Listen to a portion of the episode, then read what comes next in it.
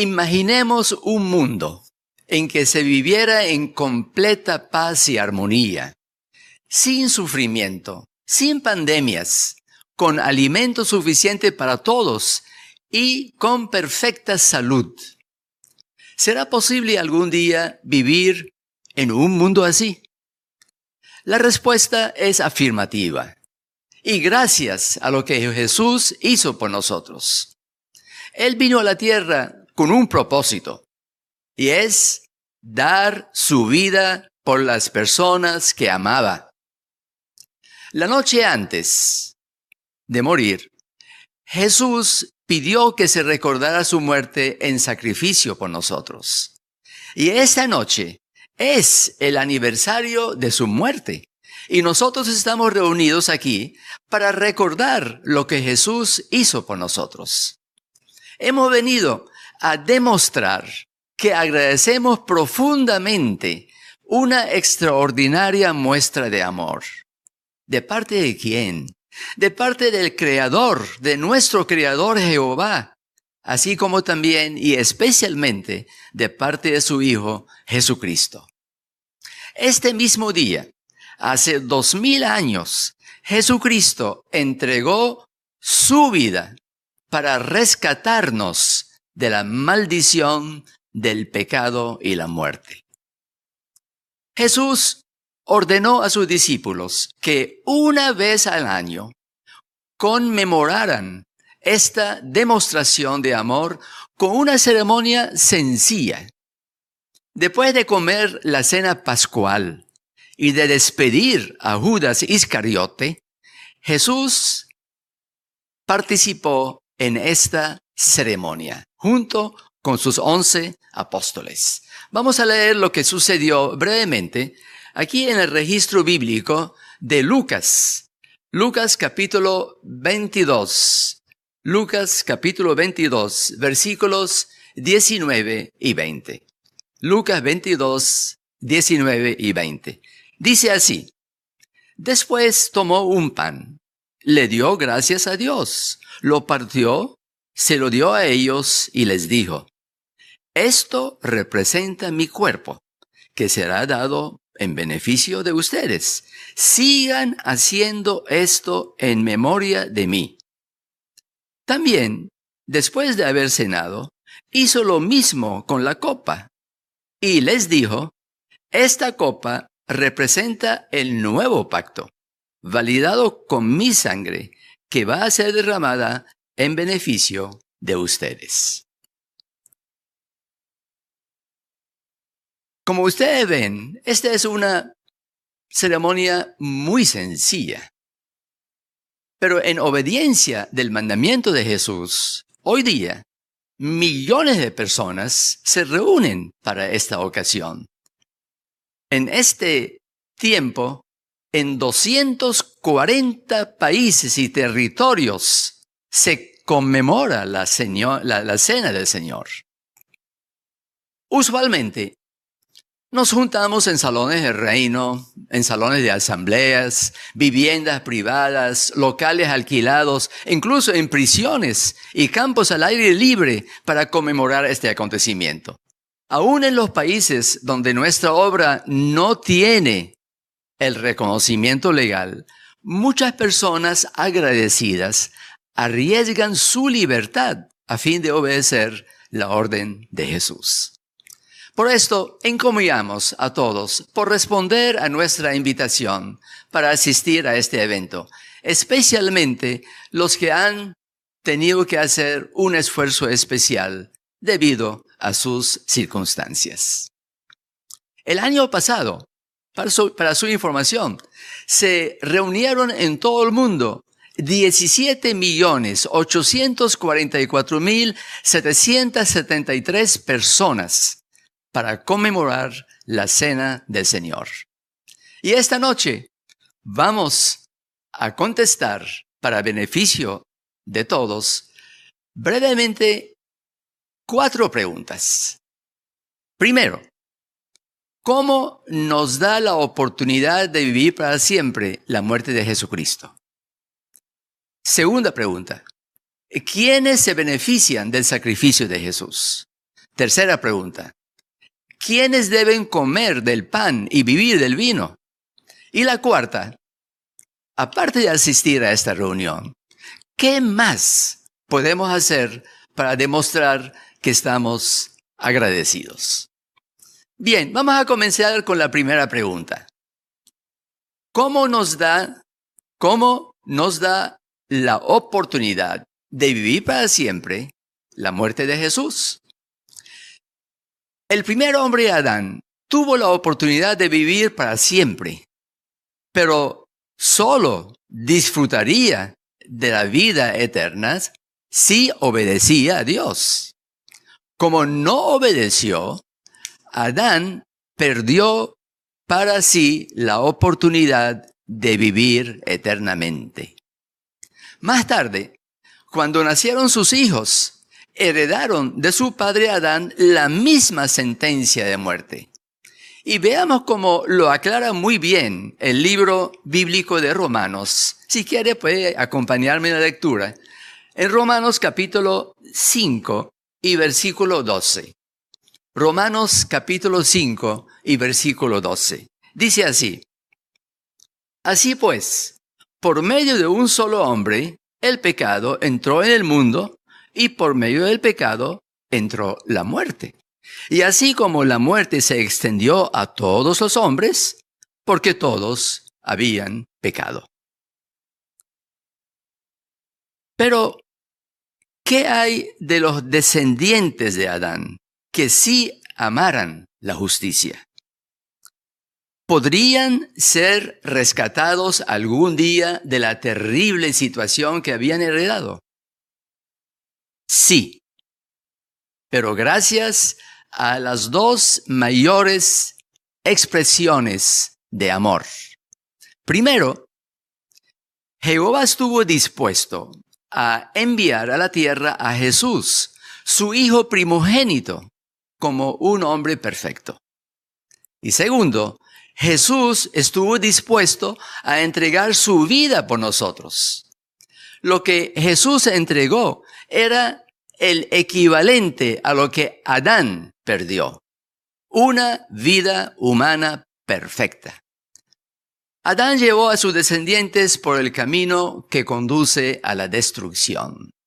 Y en cambio, Jesús obedeció a Dios hasta morir y de esta forma nos rescató. Leamos otro texto ahí mismo en Romanos capítulo 5, en Romanos capítulo 5 y el versículo 19 esta vez. Romanos 5, 19.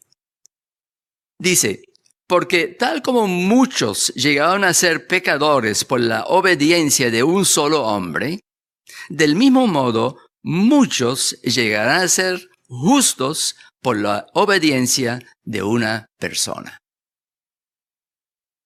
Fíjense que aquí dice que muchos llegarán a ser justos por la obediencia de una sola persona. ¿Y quién es esa persona? Es Jesucristo. Ahora, uno podría preguntar, ¿y, ¿y por qué tenía que morir Jesús? ¿Había hecho algo en mano? En absoluto, lejos de esto, pues él estaba libre de todo pecado. Lo que Jesús hizo fue ocupar nuestro lugar y morir por nosotros para que pudiéramos tener la oportunidad de vivir para siempre. Y ahora me gustaría compartir con ustedes la lectura de Hebreos, capítulo 2 y versículo 9. Por favor, busquen conmigo en la Biblia Hebreos, capítulo 2 y versículo 9. Dice así, ya vemos a Jesús que fue hecho un poco inferior a los ángeles, coronado de gloria y honra por haber sufrido hasta el punto de morir, para que, por la bondad inmerecida de Dios, Él probara la muerte por todos. Qué maravillosa demostración de amor, tanto de Jehová como de Jesucristo. ¿No nos conmueve saber que Jesucristo estuvo dispuesto a ocupar nuestro lugar, a sufrir y a morir por nosotros, para que nosotros pudiéramos obtener la vida eterna. Pero, hablando de la vida eterna, ¿dónde iba a ser la vida eterna? ¿En el cielo o en la tierra? Esta es una muy buena pregunta y la vamos a contestar en la segunda parte. ¿Quiénes se benefician del sacrificio de Jesús? Bien, la Biblia enseña que los seres humanos fieles pueden tener dos esperanzas diferentes. Hay un número limitado de los fieles que tendrá la vida eterna en el cielo. Pero la gran mayoría de ellos vivirá para siempre en la tierra, convertida en un paraíso, tal como quería Dios que fuera cuando hizo a los primeros seres humanos. La Biblia dice que 144 mil personas, solamente 144 mil personas, gobernarán con Cristo en el reino celestial. Y esto lo dice claramente la Biblia en el libro de Apocalipsis, el último libro de la Biblia, en el libro de Apocalipsis capítulo 14 y versículo 1. Era una visión de Juan, el apóstol, que fue transmitida a él por Jesucristo. Vea cómo, dice. Entonces vi al Cordero de pie en el monte Sión, y con él ciento cuarenta y cuatro mil que llevan escritos en la frente en nombre de él y en nombre de su Padre. Como pasa en la mayoría de los gobiernos actuales, en el reino de Dios, que es un gobierno también, hay un número fijo de personas que participan en gobernar, que son los que reinan con Cristo en el reino y son los 144 mil. Pero la inmensa mayoría que asiste a la cena del Señor no esperamos vivir en el cielo. Más bien esperamos recibir las bendiciones de la vida eterna como humanos perfectos en la tierra convertida en un paraíso. La Biblia tiene mucha información sobre la vida en el paraíso. Por ejemplo, ¿qué pasará con las enfermedades? En el paraíso, bajo el reino de Dios, vamos a ver un texto del libro de Isaías, el capítulo 35 de Isaías, versículos 5 y 6. Sigan conmigo, por favor. En ese tiempo, los ojos de los ciegos serán abiertos y los oídos de los sordos serán destapados. En ese tiempo, el cojo trepará como un ciervo y la lengua del mudo gritará de alegría pues brotarán aguas en el desierto y torrentes en la llanura desértica. Qué interesante, ¿verdad? Que todas las enfermedades, el dolor va a ser completamente quitado para que la vida eterna sea deleitable para todos nosotros. Y tenemos otro texto que voy a leer, que es de Apocalipsis capítulo 21 y versículo 4. Apocalipsis 21 versículo 4. Es un texto muy conocido y muy interesante también para esta ocasión. Dice así, y les secará toda lágrima de sus ojos, y la muerte ya no existirá, ni habrá más tristeza, ni llanto, ni dolor las cosas anteriores han desaparecido. Qué agradable, qué agradable será esto, vivir en un mundo sin dolor, sin lágrimas, sin sufrimiento, sin pandemias, pero en vida muy agradable y una vida eterna. Cuando Jesús vivió en la tierra, Él curó enfermos y rescató muertos. Y Él ahora, en el reino celestial, está deseoso de corregir todos los daños que ocasionó el pecado de Adán y sus descendientes y recuperar el paraíso en la tierra tal como era el propósito original de Dios. De manera que los que tenemos esperanza terrenal, nos imaginamos en el nuevo mundo en una tierra paradisíaca. ¿Le gustaría a usted estar en ese paraíso perfecto bajo el reino de Dios sin dolor y sin muerte? Bueno, Jehová Dios ha implantado en nuestro corazón el deseo natural de vivir en carne y sangre en la tierra y disfrutar de las maravillas del paraíso terrenal. Dios quiere que estemos ahí. Pero la Biblia no pone límite al número de personas que vivirán en la tierra. Y estos no son menos importantes para Dios. Son muy valiosos para Jehová, así como lo son los 144 mil que vivirán la vida eterna en el reino celestial de Dios. Hay algo más y es importante que debería recordar. Cada uno de nosotros, como seres humanos, tenemos la prerrogativa, usando nuestro libre albedrío, de decidir si queremos adorar fielmente a Jehová, si queremos hacer la voluntad de Jehová o no, y si queremos formar parte de su pueblo, de su familia y servirle fielmente. Sin embargo, nosotros no tenemos la facultad de decidir ni elegir si la vida eterna que Jehová nos concedería será en el cielo o en la tierra. Es Jehová quien decide dónde es el mejor lugar para cada uno de nosotros. Llegamos al tercer punto. ¿Quiénes deben comer del pan y beber del vino? Hay que tener claro que todos los cristianos, sea que tengan la esperanza de vivir en el cielo o vivir en la tierra, todos nos beneficiamos del sacrificio de Jesús. Sin embargo, los que esperan vivir en la tierra no comen del pan ni beben del vino. ¿Por qué no? Porque Jesús instituyó la conmemoración de su muerte con aquellos con quienes hizo un pacto para el reino celestial, cuyo número, es limitado, solamente 144 mil, comenzando con sus once apóstoles fieles.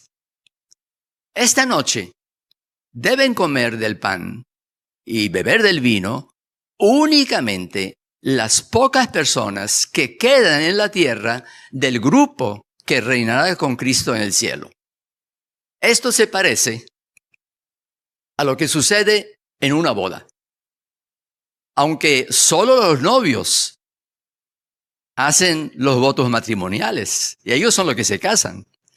Pero todos los demás, 100 o 200 personas que asisten, se sienten contentos, asisten a la boda y disfrutan de ella. Otro punto interesante. La cena del Señor se celebrará mientras haya en la tierra cristianos que tengan la esperanza de vivir en el cielo. Y esto lo menciona de manera muy interesante el texto de Primera a los Corintios. Vamos a buscarlo juntos, por favor. Primera a los Corintios, capítulo 11 y versículo 26. Fíjese cómo, cómo lo dice. Porque cada vez que coman de este pan y beban de esta copa, estarán proclamando la muerte del Señor hasta que Él venga. Cuando venga el Señor, se llevará a los últimos de los 144 mil a su morada celestial.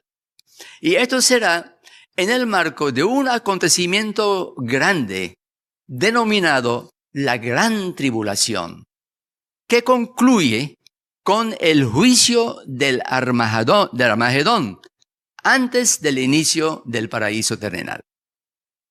En ese momento, los cristianos que esperan vivir para siempre en la tierra dejarán de celebrar la conmemoración de la muerte de Cristo. En realidad, para beneficiarse del rescate, los que tienen esperanza de vivir en la tierra no necesitan comer del pan ni beber del vino.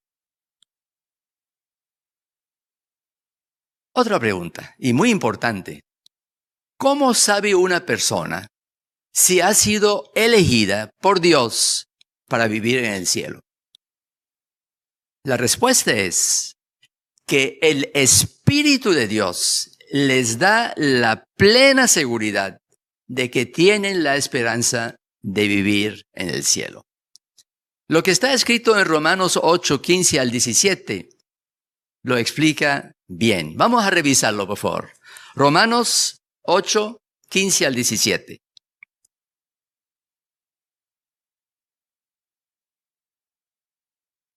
Dice así, porque ustedes no recibieron un espíritu de esclavitud que les haga volver a tener miedo, sino que recibieron un espíritu que los adopta como hijos. El espíritu que nos motiva a exclamar, Abba, Padre. El espíritu mismo da testimonio con nuestro espíritu de que somos hijos de Dios. Así que si somos hijos, también somos herederos, herederos de Dios, pero coherederos con Cristo siempre y cuando suframos con Cristo para que también seamos glorificados con Él. De manera que con su Espíritu Santo, Dios hace que la persona sepa con seguridad que ha sido elegida por Él. Y no necesita que nadie más se lo confirme. Jehová se lo ha dejado totalmente claro mediante la fuerza más poderosa del universo, al sellarlos mediante el Espíritu Santo. Cuando los elige, Jehová hace que su esperanza y su manera de pensar cambien drásticamente y deseen ahora vivir en el cielo. El texto que vamos a leer ahora también nos ayuda a entender este punto. Efesios 1, 18. Por favor, vamos a leer Efesios 1, 18. Dice así, Él ha iluminado los ojos de su corazón para que sepan, fíjese bien, para que sepan cuál es la esperanza a la que Él los llamó. Cuáles son las gloriosas riquezas que Él guarda como herencia para los santos. Jesús también dio a entender que es imposible explicarle a alguien que no es ungido qué es lo que siente alguien que nace de nuevo o que ha nacido del Espíritu.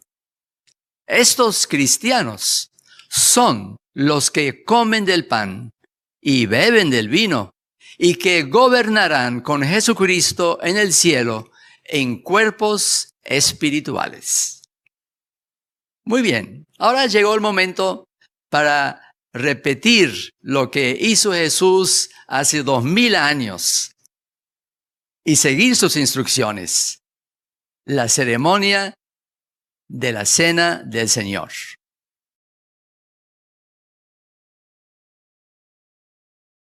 Bien, después de esta ceremonia tan sencilla, pero tan importante, llegamos al cuarto punto de nuestro discurso. ¿Qué más podemos hacer para demostrar nuestra gratitud? Podemos demostrar nuestra gratitud si tomamos una decisión importante para cada uno de nosotros y lo que están escuchando esta información. La decisión de querer adorar a Jehová, de querer servir a Dios y de hacer su voluntad. Jehová desea que cada uno de nosotros sea parte de su familia de siervos. El sacrificio de Jesús abrió el camino para que todos disfrutemos de una maravillosa amistad con nuestro amantísimo Padre Celestial. Pero tenemos que obedecer las reglas de la casa de Jehová. Dios nos ayuda, si queremos nosotros, nos ayuda a vivir en conformidad con sus normas y quiere que nos vaya bien. Cuando nosotros nos desanimamos por cualquier razón, especialmente en estos tiempos difíciles, nosotros podemos orar a Jehová con sinceridad y expresarle lo que sentimos y Jehová nos ayuda como un buen padre. Nuestra fe en Dios va a crecer si seguimos aprendiendo más y más sobre Él. Cuando mejor conozcamos a Dios y a Jesús, más los vamos a amar. Podemos asistir también a las reuniones cristianas que celebramos cada semana y no solamente a las ocasiones especiales como esta. Y esto, esta asistencia es muy importante también para acercarse a Jehová. ¿Cuánto, cuánto nos ha animado repasar todo lo que ha hecho Jesús por nosotros? Veamos un texto final, un pasaje final de la Biblia. Segunda los Corintios 5, 14. Y meditemos en esto. Segunda a los Corintios 5:14. El amor del Cristo nos obliga, pues esta es la conclusión a la que hemos llegado, que un hombre murió por todos, de modo que todos ya habían muerto. Y él murió por todos para que los que viven no vivan ya para sí mismos, sino para el que murió por ellos y fue resucitado durante los próximos días, las próximas semanas, no dejemos de reflexionar en el sacrificio de Cristo. Y no solo agradecer, sino demostrar con hechos que estamos agradecidos por lo que Jehová Dios y Jesucristo han hecho por nosotros.